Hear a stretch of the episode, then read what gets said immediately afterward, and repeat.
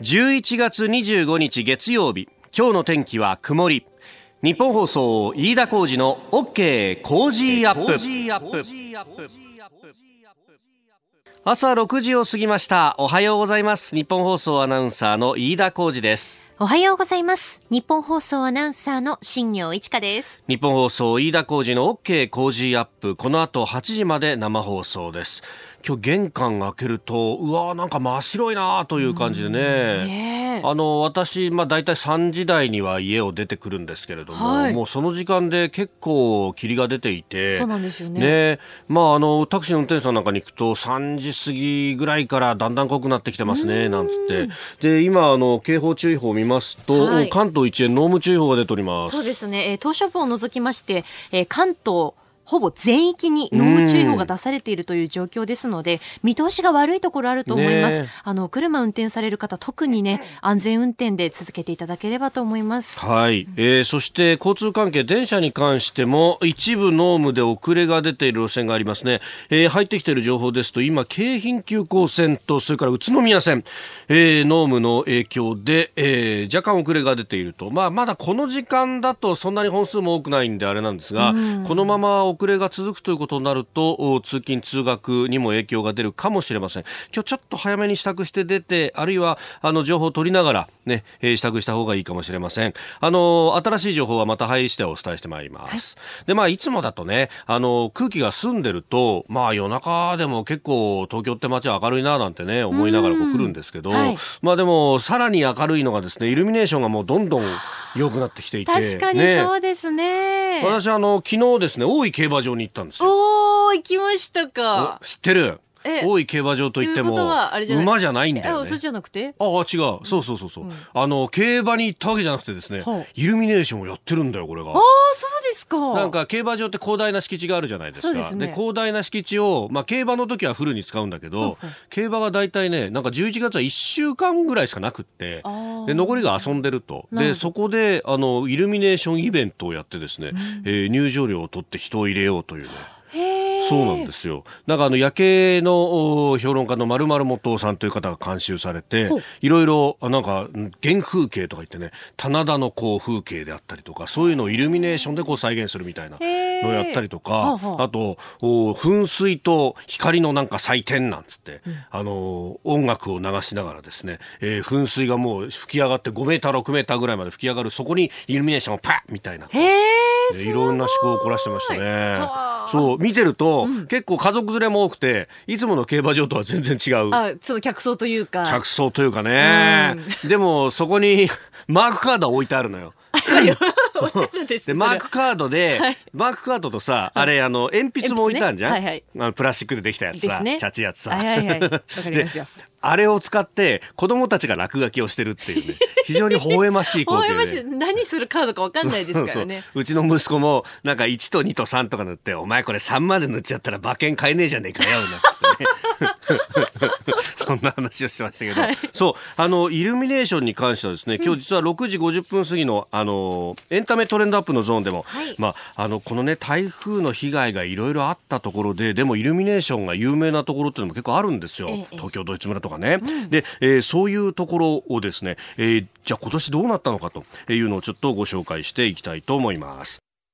さあ最新ニュースをピックアップいたします。スタジオに長官各紙入ってまいりました、えー、来日中のローマ教皇についてというのを一面トップに掲げているのは今日は4紙ありますね、えー、朝日読売それから毎日東京と、えー、いうことで朝日新聞ローマ教皇核廃絶訴え長崎広島でと、え、核の威嚇に頼り平和提案できるかと。いうふうに、まあ、被爆の記憶の継承そして団結世界に呼びかけたということであります。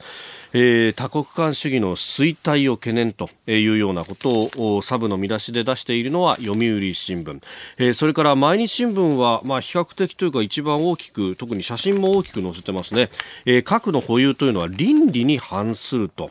えいうふうに抑止論を批判をしたということであります、え、そして、え、東京新聞も大きいですね。ローマ教皇長崎広島で訴え核なき世界の実現可能であり不可欠。戦争はもういらない恋声合わせ叫ぼうと、えー、いうふうに書いております。まああのー、これに関してというのはねいろんな議論もあるでしょうけれども、まあ、法強硬の立場からであると、まあ、平和をまず、えー、記念をするというところで核兵器というものに対してのこう危機感というものはかなり大きいということであるんでしょうね。まあ、一方でその一部で期待されていた香港の人権の蹂躙に対して何かこうコメントが出るのではないかというようなこともありましたが今のところは、えー、特に出ていないと、まあ、あのここのところ特にこのフランシスコ教皇の下で、えー、ローマカソリックが、えー、中国共産党政権と非常に、えー、関係を改善しようとしているという流れもありなかなかそういう声明が出せないのかなんてことも言われてますけれども、まあ、ただ滞在はまだあありますんでえー、今日は東京ドームでのミサなどもあるということですんで、まあ、平和を願うということでいうと特にこの東東北北東アジアに住んでいる身としては、えー、核を持っているし、えー、そして統治機構を考えてもやっぱり、えー、一番この平和というものに対してのまあ、脅威になりうるというかですね、まあ、そこまで言うと言い過ぎなのかもしれませんけれども、えー、一つのファクターとしてこの中国という存在をじゃあ教皇ご自身が一体どう理解されているのかというあたりは非常に個人的に興味もあるし、えー、聞きたいところでもあると思います。えー、そしてその、まあ、香港の情勢に関して、まあ、あの今もまだ開票作業が続いている区議会選挙についてはまた7時40分過ぎのゾーンで、えー、須田慎一郎さんと深めていきたいと思うんですが、まあ、そんな中でですね、えー、週末あたりから非常に海外のメディアを中心に話を賑わせていたのが、えー、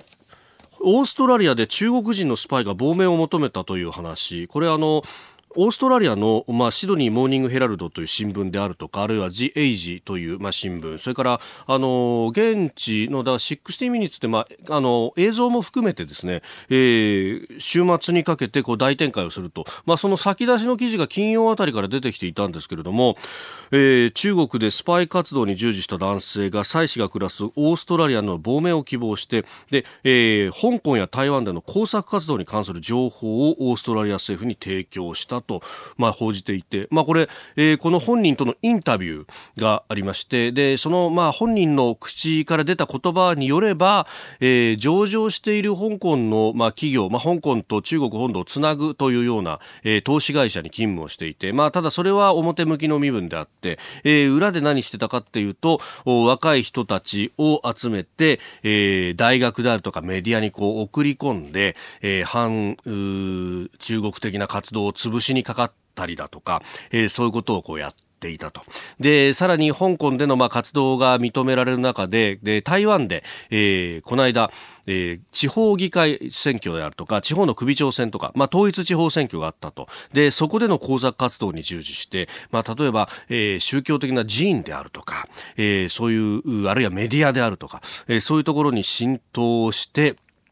えー、国民党、まあこれ中国共産党政権と今、えー、一番いい関係であるのは台湾は国民党であったりしますんで昔はね、えー、毛沢東蒋介石バリバリにやっていたというところではあるんですが、えー、国民党支持でまとめ上げるというような工作活動をやってで実際に確かにね、えー、例えばあ民進党という、まあ、今の蔡英文政権の与党である民進党の地盤であった高尾というところで、えー、ひっくり返して国民党の韓国瑜さんという人を当選させたりだとか、まあ、そういうところにも尽力したなんていうね、えメディアであったりとかあるいは大学であったりとか、えー、いろんなところに教育機関だったりとか、えー、浸透しているというのをあからさまにこうインタビューで話していたと。で、しかも、おこれは台湾や香港に得意な問題ではなくって、例えばこのオーストラリアだったりとか、まあ、西側諸国も含めていろいろなところで様々な形で浸透しているぞ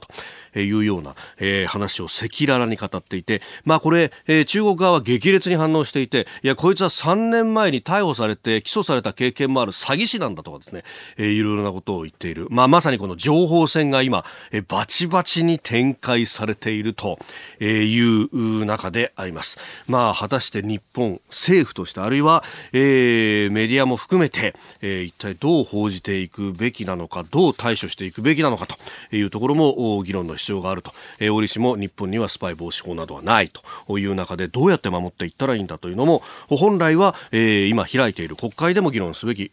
いネタではあるんじゃないかと思います。えーご意見お待ちしてます。COZY コージーアットマーク 1242.com です。さあ、7時台はコメンテーターの方々とニュースを掘り下げてまいります。えー今朝はジャーナリスト、須田慎一郎さんです。おはようございます。はい、おはようございます。よろしくお願いしますよろしくお願いします。この間、エンタメ開発部ってところの人から言われたんですよ。ええ須田さんとね、ええカレンダーの告知をすると、ええ。ものすごく電話かかってくるんですよ。そう。なぜなんでしょうね。なぜなんですかね、えー日本放送女性アナウンサーカレンダー2020と、2020ね。そうですよ、今日11月最後の月曜日ですし、来週は12月最初の月曜日になるということで、そろそろですよ。来年のカレンダー本気で用意しないと 間に合いませんよ。なんでそんなドヤ顔で言うんだよ 上滑りのね。カレンダーに関してはとにかくドヤ顔ですからねそんなことないですよ。これも全力をもってしてこう売り込んでいかないと。我々。えー電話やネットお近くの書店でご購入いただけますんで、えー詳しくはぜひ日本放送ホームページ女性アナウンサーカレンダーのページをご覧になってくださいお早めによろしくお願いいたよろしますしくお願いします。えーということで須田さん今日もよろしくお願いしますなんだかよくわかんないけど。よろしくお願いしますリスナーの皆様にプレゼント。働く人の心を育てる月刊誌「モラルビズ」300円今なら1冊無料で差し上げています。職場の風土を変えたい。上司や同僚部下との人間関係を良くしたい。ビジネス現場で直面する課題解決方法人間力を高めるヒントが満載。物を作るだけじゃつまらない。人を作る企業を応援したい。公益財団モラロジー研究所発行モラルビズ。詳しくは日本放送飯田浩司の OK 工事アップホームページのバナーをクリック。モラルビーズ！11月25日月曜日時刻は朝7時を過ぎました。改めましておはようございます。日本放送アナウンサーの飯田浩二ですおはようございます。日本放送アナウンサーの新業一華です。あなたと一緒にニュースを考える飯田浩二の OK 工事アップ。7時台はコメンテーターの方々とニュースを掘り下げてまいります。今朝のコメンテーター、ジャーナリスト、須田慎一郎さんです。おはようございます。おはようございまおすはよ。うございます。須田さんには番組エンディングまでお付き合いいただきます。では、最初のニュース、こちらです。大阪女児誘拐事件、35歳の男がネットで誘い、大阪市の小学6年生の女の子を誘拐したとしておととい土曜日栃木県小山市の自称派遣社員伊藤仁容疑者が逮捕されました。昨日の家宅捜索で SIM カードを抜かれた女の子のスマートフォンなどを発見。伊藤容疑者は今月10日頃 SNS で、女児と知り合いもう一人自宅にいた女子中学生の話し相手になってほしいと誘っていたということです。えーこの事件今月17日の午前小学6年生の女の子が大阪住吉区の自宅を出たまま行方が分からなくなっていたということですが、えー6日後のお23日午後栃木小山市の交番に駆け込んで保護されたということであります、うん、あのやっぱり今回の、ね、事件の、ね、キーワードっていうんでも SNS、スマートフォンというところで、まあ、あの見知らぬと言ったらいいんですかね。関係性のない、えー二人が、えーこう出会って、はい。まあ、起こってしまった一件ということなんですけれども、ええ。まあどうなんでしょうね。あのそういった点で言うとね、やっぱりこういったその小学生であるとかそれ以外の,、えーね、あの年齢の低い人たちに対して、はい。やっぱりそのリテラシーというのかな、ええ。えーこの問題についてやっぱりきちんとね、えー教えていく教育していく、はい。えーあるいはそのアドバイスしていくっていうね、えーそういう環境を作っていかないと、えーこういった問題っていうのは、これからどんどん出てくるんじゃないかなと思いますけどね。えーまあね気をつけろ気をつけろと言っても、はい。まあ、やっぱ便利なものだとやっちゃうしってまた覚えるの早いんですよね。ねあのーただそのリ、それに伴うリスクとか危険性とかね、そういったこともあるんですよって、利便性の便利な一方でこういった問題もあるんですよっていうことをね、ええ。えーきちんと、えー言っていかないと、えーなかなか理解できないのかなと。はい。だからそういった点で言うとですね、最近私、あのーインターネット番組で、ほいほいほい。えー16とか17ぐらいおの、ー。まあ女性だけじゃないんだけど、男性も含めてね、えーの方々と一緒に、若い人たちと一緒に番組やってるんですよ。はい。でそうするとね、やっぱりね、ええ。えーこの SNS の危険性についても、えーその高校生ぐらいになってもまだきちんと理解できてないという人たちがたくさんいるんですね。それはずっと子供の頃からはい。身近にあって接してきた、えーそれを使ってきたんだけれども、ええ。その年になるまでですね、その危険性だとかリスクについてははい。教えられてこなかった。でですから、本人たちはまだきちんと理解していない、とえ。えいう状況ええ。に置かれてるんだなっていうのが改めて分かったんですよ。これれね、高校生ぐらいだともう分別ついてるかっていうふうにも思っちゃったりもするんですが、ええ。教えないといけない、分かんないってことですよね、ええあのーですから、まあ、今はそういう言い方はしないらしいんですが、出会い系サイト的なね、おー。えーものというのも、はい。その利用にあたってはですね、ものすごくハードル低いんですよ。うーんだから要するにつながるみたいな感じで、はい。えー友達作りみたいな、えええーところに入って、すぐ入っていってしまう。はい。だからそれがもう、生まれた時から身近にスマートフォンがあるから、ものすごくナチュラルにっていうのかな、自然に入っていってしまうんですね。うえーん。でもそこにはこういろんな落とし穴があると、ええ。うーんこれっていうのがどこでいったら教えりゃいいんだろうっていうね、まあ、親がまずは教えていくしかないんでしょうけれども、ええあのですからそういった点で言うと、ええ。ー家庭、学校、あるいは地域社会、まあ、あらゆる場面を捉えてね、ええあの、だからどっかでやればいいとかね、誰かがやればいいんではなくて、はい。もうあいろんな場面で、えーそういったメッセージを送っていく、情報をですね、発信していくってことが大事なんじゃないかなと思いますよね。ええ。うんまあ、スマホの、ま、まずそう、あの、い何歳になったら持たせたらいいんだろうとか、ええ。結局、両親が共働きだったりすると、こう、スマホを持たせて、こう、常時連絡が取れる状態にしといた方が安心なんじゃないかみたいな、えーことまで思ったりもすると、そうなんですよね。どこまでっていうのがね。で、しかも、あの、それこそ共働きだと、スマホ持たせるのはいいんですけど、ええ。今度その使い方を教えるっていう機会が、えあの、平日はなかったりなんかして、はい。いやーこれは言い訳みたいになっちゃうんですけどね。うん。で、加えて、あれですよね、そまれて言葉を覚える前にもうすでにスマホの操作を覚えていて、うなんえー YouTube そう、そう、YouTube を自分で、えー楽しんでると。そうなんですよ。えーなんでそうなんですっていう、なんか、いやだってね、あの、紙でプリントした写真を見て、ええ。うちの子供はゆ人差し指でこう、ヒュッヒュッヒュッって次の拡大したりとか変えようとするんですよ。え お前これは紙でできてるから、あの、変える、変えることできないよって言われても、え、何それみたいな感じで、もうスマホで写真見るのとかに慣れてるとそうなっちゃうんですよね。うん、で、おそらくそのプリントアウトしたものってのも、おそらくこの数年以内には姿を消しちゃうんじゃないかなと思いますけどね。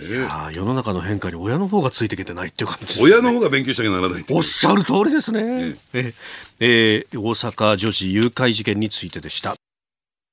おはようニュースネットワーク。東京有楽町日本放送をキーステーションに全国のラジオ局21局を結んでお届けいたします。時刻は7時11分を過ぎました。おはようございます。日本放送アナウンサーの飯田浩二です。今朝のコメンテーターはジャーナリストの須田慎一郎さん。取り上げるニュースはこちらです。日韓首脳会談来月開催に向け調整。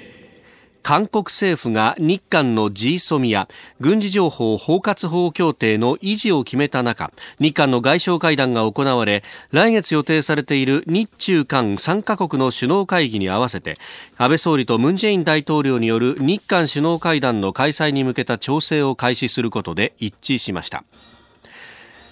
なんか、控え室でちょっと声かけて座ったのが会談だみたいなことを言い出したりもしてたんですが、正式な会談としては去年9月以来ということに、もし実現すればですが、はないるということです。あのーただですね、ここへ来て、はい。どうなんでしょうね、あのー、2週間ぐらいのスパンで見てみますとね、ええアメリカがその執行ね、えーギリギリになって相当プレッシャーを、強いプレッシャーをどんどんどんどんエスカレートさせていったという構図が見えてくるんですけれども、はい。ただですね、今ええ。回そのアメリカのプレッシャーはもちろんあったんですけれども、ただこの問題をね、えー、GSOM の問題を理解する上で、はい。非常に重要なポイントが一つあるんですよ。だからこれについてですね、はい。えー全く日本のメディアは報道してないんですね。だから、あの、その報道内容というか、はいなぜこういった韓国が最終的に情報をしたのかというところが、全くの的外れな解説になっているというふうに言っていいんだろうと思いますね。はいその重要なポイントってのは何かというと、ちょうど1週間前、えええーですから今月の18日に、はいあの、タイのバンコクでですね、ASEAN 拡大国防大臣会議というのが開かれたんですよ。ええで、あまりこれ大きなニュースにはなってませんけれどね。はいで、実はですね、その会会議の中で、えー韓国と中国がバイで、つまり二国間でですね、はいえー国防大臣の、えー会会談が開かれたんですね。で、その際にあることが決まりました。それは何かというと、えー韓中のですね、防衛協定が決まったんですよ。防衛協定。えへえただ、その詳細については外部に漏れてきてないんですが、一部はい漏れてきたところによればですね、えーまあ、あの、ホットライン、韓国と中国のホットラインをもっともっと強化しましょうと。ホットラインそのものはあったんですが、はいえーそれをですね、恒常的にあれあらゆるレベルで、えーやっていきましょうということが、えー決められたというのが一部情報が漏れて伝わってきたんですね。で、ここういった一連の動きにもう従前からですね、はい。えーアメリカが気がついていて、ええでそこえで、その言った、えー会合が、もちろんこの、えー拡大国防大臣会議にはですね、日本、アメリカ、中国、ロ韓国、ロシアも、出席してましたから、はい。アメリカサイドもその動きを察知してですね、で、その一方でどうも、どうも、これはちょっと裏が確証取れてないんですけどね、はい。で中国との間で、ええ。要するに G ソメの破棄については、えー報告してるんですよ。ほうほう。要するにこれについては、えー譲歩することなく、はい。えー破棄しますよとあいうことで、いわゆるその韓国が中国にすり寄るという構図がここに出てくるわけなんですね。ええええですからそれはどうなんでしょうね、第二次世界大戦後70年間に及ぶ米韓同盟の終わりの始まりみたいなね、はい。えーそういうような意味合いを持ってきてしまうものですから、えーね、アメリカとしては、まあ、終わりの始まりというよりも、どうなんでしょうね、中国とアメリカを両天秤にかけるみたいなね、はい。えーそういう状況になってきたものだから、ええ。アメリカは強硬策、強烈な、えープレッシャーをかけ始めたというのが、こう一連の動きなんですよ。ね、でところがずっと見ていくとですね、はい。えー何もそのあたりについては全く日本においては触れられてない。そ,、のことを前提とするとね、ええ。じゃあ日本の、えーはい。今度動きというのも、ええ。また違った形になってくるでしょうね。えー韓国との間の交渉についてもですね、はい。要するに韓国はこのままでいくと、えー中国との、ええ。えー関係を強化していくよと、えー米韓同盟から離反していく、じゃあ日本はどうすべきなのかと。そうですね。いうところというのを考えていかなきゃならない。ねで、そうするとですね、はい。実は数日前に、ええ。ーこの情報をですね、えーまあ私はその国防大臣会議の直後にですね、ペンタゴンから話を聞いてたんですけれども、ただ数日前にワシントンポストはこれすっぱ抜くんです、ドーンと。で、ワシントンで大騒ぎになるんですね。ほうほうほう。先週の週末ぐらいに。はいで、ところがそうなってもなぜか日本のマスコミは全く報道しないというね。一体何やってんだろうなっていう感じがしますけどね。えええ今回のこの G ソミアの破棄をやめるという決定に対して、まあ、あの日本のメディアは基本的にその輸出管理の強化、ええに関して、まあ、それとこうお2つを組み合わせなんだというような話で書くじゃないですか、ええ。でも今おっしゃってるう話だと結局全く個別の話であるし、えでかつこれ結構前からいろんな積み上げがあったんだって話ですよね。あのですから、それはあくまでも建前の話であってね、ええ要するに韓国が、えーアメリカに対するある種のエクスキューズ、はい。要するになぜこうなってるのかっていうのは、はい。日本が悪いんだと。日本を悪者にして、ええ。中国との約束を守ろうとした。そうなんですよ。ええその構造をちゃんと理解しないと、えー全貌が見えてこないということなんですね。それ許しがたい話ですね、ええ日本は濡れ衣着せられたみたいなもんじゃないですかそうなんですよ。だから、そういった点で言うとね、要するに、えーこれ、どう考えたって理不尽でしょ、ええ要するに輸出管理の強化は、だったらそれが不満だったらね、はい。それはそれで生成縮小を進めていけばいい話だし、はい。それに G ソミアをええ。結びつけるっていうのは、全く次元の違う話。無理筋ですよね。無理筋なんですよ、おそらく韓国もその辺は理解はしてるんだけども、はい。そう押し通していかないと、あの、対アメリカに対して、いきなり関係切るわけにいかないから、対アメリカに対してですね、ええ。立場がなくなってくるという状況。だから、そのアメリカと中国の、で、自らはうまく立ち回ったつもりだったんだけども、はい。そのね、アメリカと中国の、えーまあ、両方からですね、ええ攻められるという状況になってしまったんではないかなと思いますね。うん。これで結果的に G ソミアの破棄をまあ延期するという形になったということは中国に対しては約束を履行できなくなるということじゃないですか。これ許すんですか中国ええ。ですから、韓国としては今後あれでしょうね、えー中国に対しては、はい。い、や、これは、えー継続ではなくて、当面の延期なんだと、破棄の延期なんだと、ええだからこれずっと言ってるじゃないですか、今回。確かに。あれは中国に対するメッセージなんですよ。ああ、なるほど。なんか、あのー日本の解説だと自分たちのメンツだとか、あるいは国内向けだみたいな話もあるけど、ええそれ以上に中国が怖いというか、中国に対しての。で約束守ってないわけですから。うーんいや、でも、そう考えると、これ、どうなんですか？これはムン・ジェイン政権に得意なもんなのか、それとも韓国という国はもう、お同政権が変わろうとそっちに行くのか？まあ、おそらくね、後者の方だと私は思いますよね。そうですか。あの、ですから韓国っていうのは5000万人しか、はい。えー人口がいない、これ経済問題に関して言うとですね、中国マーケットをですね、はい。抜きにして、中国市場を抜きにして韓国経済成り立たないんですよ。日本のように内需を当てにできない。そうなんです。あの、だからそういった点で言うと、やっぱり中国から、えーね、あの、冷たくされるというのは、はい。えー韓国のその経済にとってもですね、一番厳しい状況になりますからね、そういった点で言うと、その中国に、あの、接近をは果たすというのは、はい。えー必必要。そういった中で、えー、米韓同盟、あるいは、えー、日本と韓国の関係っていうのは重荷だというのが、これは本音なんですよ。はあ、なるほど。でもそうすると日本にとっては、じゃあ今、ね、38度線が一応のその均衡点となっている、まあ、いわゆるその昔でいうところの東西冷戦の名残があるわけじゃないですか。それがじゃあ、こう、下がってきて、対馬海峡が最前線になる可能性だってあるわけですよね。ねで、加えてね、その韓国のアメリカに対する不満というのは、はい、えー、要するに負担費の増額っていうのが、10倍ぐらい上がるのかな、えー、と言われて5倍とか10倍とか言われてますね、えー、言われてますよね、えー、でそれに対する韓国のアメリカに対する不満、それに対してかアメリカがですね払わないんだったら、一向両団撤退するぞと、はい。えー中間米軍の撤退だって言い出してると、今、飯田さんが言われたですねその38度線から対馬海峡に下がってくるという状況も考えないといけないということですよね。それが現実味を帯びてきますね。そうですね。えーえー、そしてもう一つですけれども、まあ、各紙一面トップ、これというところが多いですが、ローマ教皇が長崎、広島で核廃絶を訴え、えー、呼びかけました。えー、来日中のローマ教皇ですが、えー、長崎と広島を訪れております。長崎の爆心地公園では、核兵器や他の大量破壊兵器の保有は平和と安定という望みを叶える回答にはならないと述べました。また、広島では戦争のために原子力を使用することは犯罪以外何者でもないというふうにも述べております。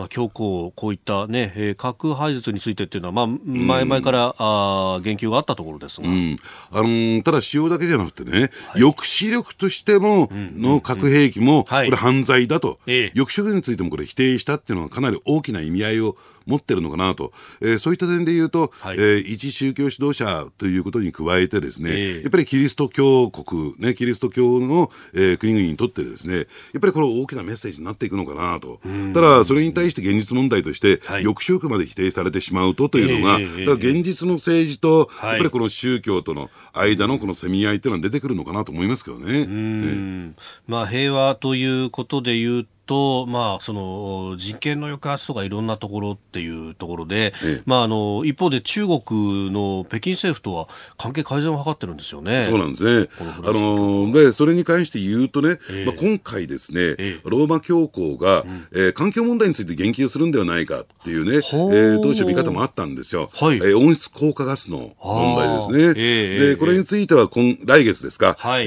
ー、スペインで、うん、えー、ね、COP25 が開かれますよね。うん、えー、その前段として、ローマ教皇からのメッセージ、そして COP25 が、えー、これ中国が、はい、えー、今度主導権を握りますから、で、そのとの連携というのがですね、えー、ちょっと注目されるのかなと思いますけどね。はあ、そこ連携しちゃいますか。ええー、あのー、ですから、今回そういったメッセージは送らなかったけれども、はい、えー、まあ、ローマ教皇はですね、現在のローマ教皇は、えー、その環境問題について相当造形が深くて、積極的な発想を持ってるんですよ。なるほど。えー、まあ、きちんとね、その中国が全体の3分の1以上の温室効果ガス出してるとか、そこに言及していただければいいんですけど、ね、世界最大の排出国ですからね。ねえ、環境を専門にする人って中国に関してあんまり言わない人が多いですよね。ないですね。なんでしょうね、あれね。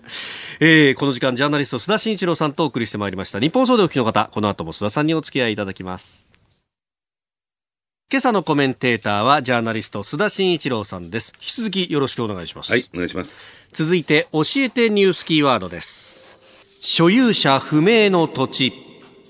今朝の産経新聞一面トップはこの記事なんですね、はい、え土地の所有者に課す固定資産税について所有者がわからない場合でもその土地で居住や商売をしている使用者に課税できるよう政府与党が地方税法を改正する方向で検討していることが分かりました。使用者あ所有者不明の土地に住むなどして使っているケースなどがあり固定資産税を払わずに土地が使用できるという不公平な現状を放置できなくなった格好ですまあ、所有者不明の土地、いろんなところで問題になりますが、ええ、まあ、税金の面でもと、え、いうことなんですね。あのですから本来得られるべき固定資産税が入ってこない、はい、つまり取りパクレが生じているということが問題なんですけれども、でこれねあの、実は考えてみますとね、はい、あの地方自治体の税収、ええ。ー、まあ、直接入ってくるですね、はい、えー、税金に関して言うと、トップがあの住民税なんですよ。で2位が実は固定資産税なんですね。あそうなんですね、えー、で実を言うと3位がタバコ税という形になってるんですけれども、でそうするとその、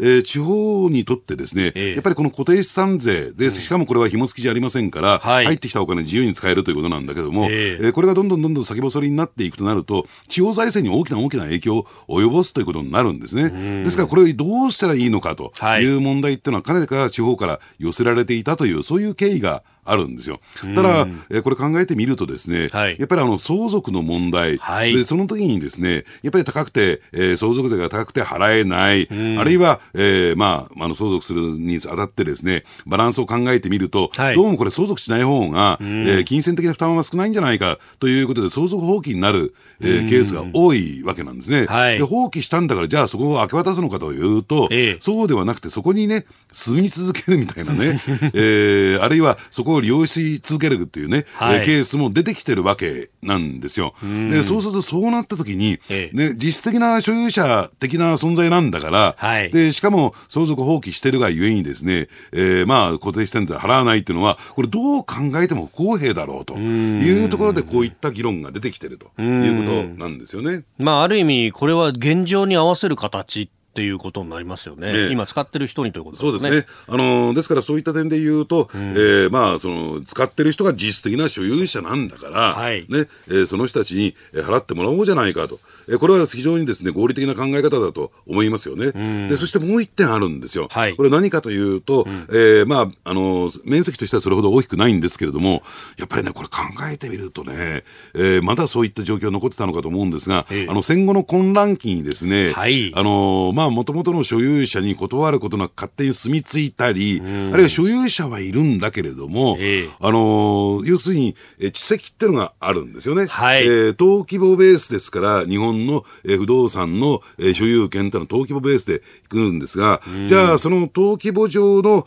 所有している土地はどこなんだというんで、えーその地図みたいなね、構図っていうのが出てきて、はい。で、それをベースに課税されてる、ええわけなんですよ。で、ところがですね、えー戦後の混乱期に、その本来だったらこの構図上のこの土地の上に、えー住んでなくちゃ、あるいは商売やってなくちゃいけないのに、はい。ずれたりなんかするケースが、あるんですね。ええで、ところがそれがもう70年ぐらい経ってるもんですから、はい。建て直したとか、あるいは、えーね、土地の整備だとかを進んでって、その、要するに、本来だったら、えー固定資産税のベースになるべき不動不動産登記簿とは違ったところにですね、えーまあ、あの住んでたり、えー利用してるケースがあるもんですから、これ固定化しちゃってるんですよ。はい。じゃあこれどうすんのと。どうすんのと。うん。そのうち所有者自身も、えー亡くなったり、はい。えー不明になったりしてですね、えーそれもわからなくなってくるという状況もあってですね、これ一旦ですねえ、え。リセットする必要がある。で、それ、その一方で、紙ベースの、はい。えー登記ね、えーシステムというのも、ええ。今、やようやく電子化がどんどんどんどん。進んできてるんですが、それを移行するにあたってね、ええ。このあたりをきちんと整理する必要があるんじゃないかなと思いますけどね。そうですね。あの、結構災害なんかが起こった後の復興とかでもこれがネックになって進まないっていうケースもあったりしますもんね。ええ所有者が誰なんだかわからないとか。ええだから勝手にね、利用するわけにいかないということが出てきちゃいますからね。で、それからあと相続税が支払いきれなくなって、はいえー物納というケースもこれもまた出てくる。じゃあそれはどうすんのという問題も。これは、まあ、あの、所有者不明地ではないですけどね。ええこれがどんどんどんどん増えてくるとなると、そうですねで、これ国有資産になってしまいますからね。はいで、そうするとまた固定資産税の対象外になる。じゃあそれはそれでまた、えー地方にとってっていうことになるんですね。確かに。えええー今日のキーワード、所有者不明の土地でした。お送りしております日本放送飯田浩二の OK 工事アップ。お相手、私日本放送アナウンサー飯田浩二と、新業一華がお送りしています。今朝のコメンテーターはジャーナリスト須田慎一郎さんです。須田さん引き続きよろしくお願いしはいます。、お願いします。お願いします。続いて、ここだけニューススクープアップです。この時間、最後のニュースを、スクープアップ香港区議会選挙、民主派が圧勝。政府への抗議デモが続く香港で昨日4年に一度の区議会選挙が実施され投票率は過去最高の71.2%でした。中間集計で民主派が300議席を獲得したのに対し親中派は40議席にとどまりデモに強硬姿勢で臨む香港政府と中国習近平指導部に民意が明確にノーを突きつけました。まあ、選挙前は親中派7割、民主派およそ3割ということだったので、えええー、大きくひっくり返ってきているぞということですね。そうですね。まあ、実滑り的な対象ということになるんでしょうけども、ただ、うん、えー、区議会議員っていうのはですね、まあ、ほとんど何も決定権がなくて、はい、えー、まあ、町内のなんか顔役みたいなね、はい、えー、そういうような役割のようなんですよ。なんか要望をちょっと伝えるとか、そのぐらいなんですね。ですね。あのですから、これで何かね、物事が決まるとか、えー、えー、何かですね、状況が変わるとかっていうことはないんだろうけども、さっき飯田さんが冒頭言われたようにですね、はい、えー、そういった意味で言うと、民意をね、えー、きちんと伝えると、うん、えー、今の、えー、香港の、はい、えー、キャリーラム含めてね、えー、えー、行政府に対してはノーだと、うん、そしてその裏にいる、えー、中国共産党、中国政府に対してもノーだと、はい、いうことがきちんと民意が、えー、示されたというところも大きいだろうと思いますしね。で、加えてこの、えー、圧勝というか、選挙結果が出る直前に、はい、やっぱりアメリカで、アメリカの議会がですね、えー、香港に、人権民主主義法案、はい、えー、これの可決が、まだちょっとトランプ大統領ね、署名しませんが、ませんけれども、えー、この可決が、えー、行われたと、可決されたということがですね、やっぱり大きく背中を押したんだろうなと、そういうことが言えると思いますね。なんかあの、まあ、デモが特に、まあ、香港中文大だとか理工大で激しくなってきたあたりで、その、デモ隊が暴力を振るっていて、それで市民の心が離れてるんだみたいなことをですね、ねえー、解説する、まあ、中国専門家と称するような方々がいっぱいいましたけれども、結局民意はそうじゃないじゃんっていう話ね。えー、全く嘘ですよね。うん、えー、むしろですね、あの、YouTube 等々含めてね、はい、えー、動画がどんどんどんどん拡散している、それを見てみますとね、ぜひ、うん、えー、見てないラジオの皆さん見ていただきたいんだけれども、はい、やっぱり大学構内で、もう完全にね、あのー、なんですか、警察に対して、えー、屈服しているというかですね、うん、えー、もう逮捕されますよという姿勢を見せてる、えー、そう学生に対して、はい、あのー、この硬い靴でね、顔を思いっきり踏んづけるとか、はい、あるいは背中、背骨のところをですね、えー、えー、まあ、警棒で。警棒で殴るとか、えー、という状況がもう出てる、もうこれはですね、虐殺みたいなね、うん、状況になってきてるんですよ。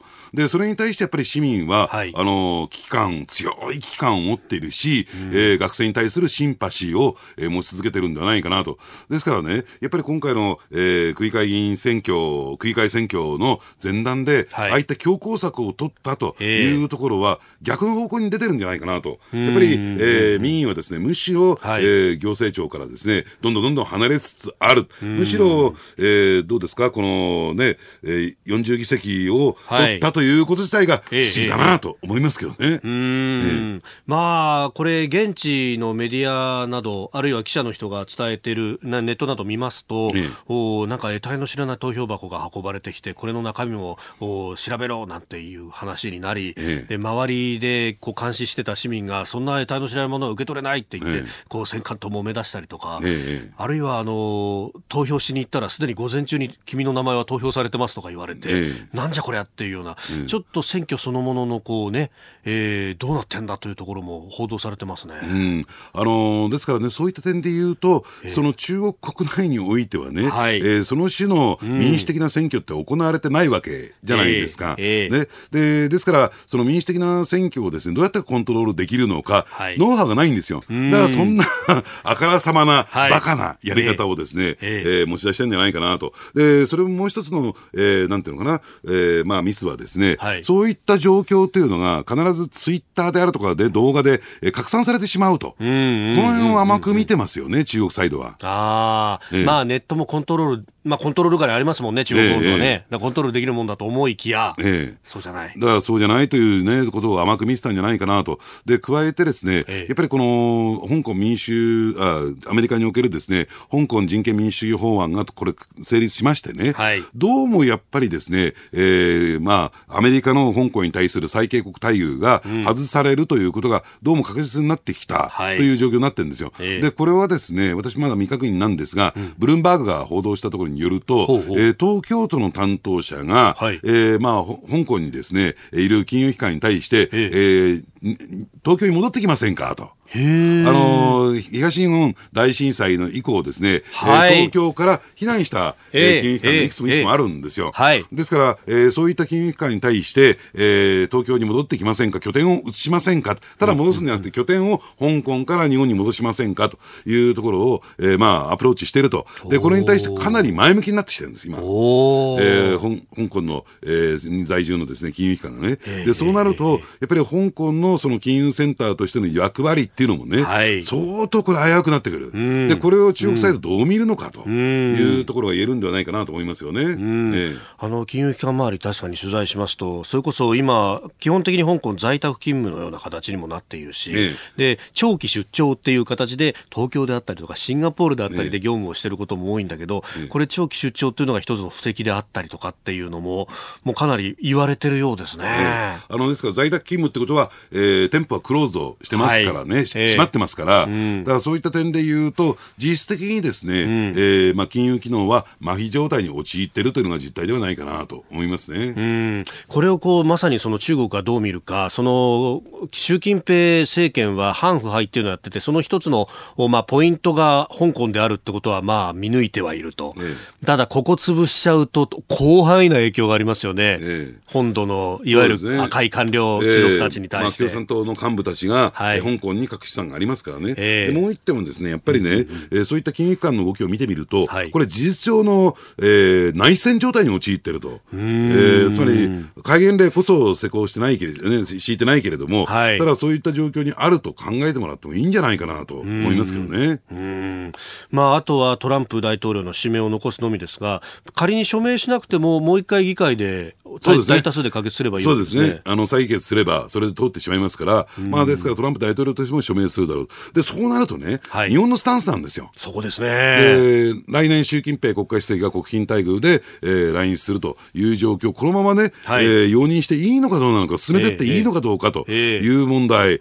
やっぱりね、これは考え直すべきではないかなと僕は思いますけどね。先週あたり、先々週ぐらいからようやく各政党が、その、まあ、非難決議であったりとか、談話みたいなものを出し始めましたけれども、まあ、遅いですよね。遅いし弱いですよ。弱いですよね。えーえー各国政府、特に西側先進国はですね、ええ相当強烈なメッセージを出してみたりですね、いろんなその条約、協約の中国との間のね、えー見直し作業に今入っているという状況ですから、はいまさにもう天安門前夜になっていることはこれ間違いない。それにもかかわらず日本だけがですね、はい相変わらず同じような、ね、平時と同じような、えー状況で、えー中国とのその関係を、えー保っていくっていうことは、これ国際社会の中で日本が孤立するということにもなりかねませんからね。うん。まあ、今までは台湾ドアオープンだって言いながら、ちゃんと言いたいことは言ってきたわけじゃないですか。ええどうしてここへ来て変わっちゃったんですかね。うん、やっぱり、あの、官邸の方針が、えー変わったということは言えるのかなと思いますよね。それまでは、その、少なくともね、はい安全保障と経済問題っていうのは、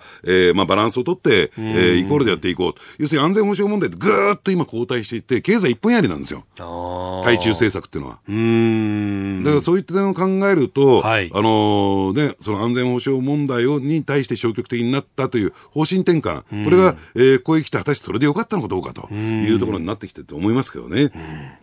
えー香港区議会選挙、まあ、このお結果から、まあ、日本の中国の関わり方、あ世界の目、えーご解説解説をいただきました。このコーナーを含めて、ポッドキャスト、YouTube、ラジコ、タイムフリーでも配信していきます。番組ホームページご覧ください。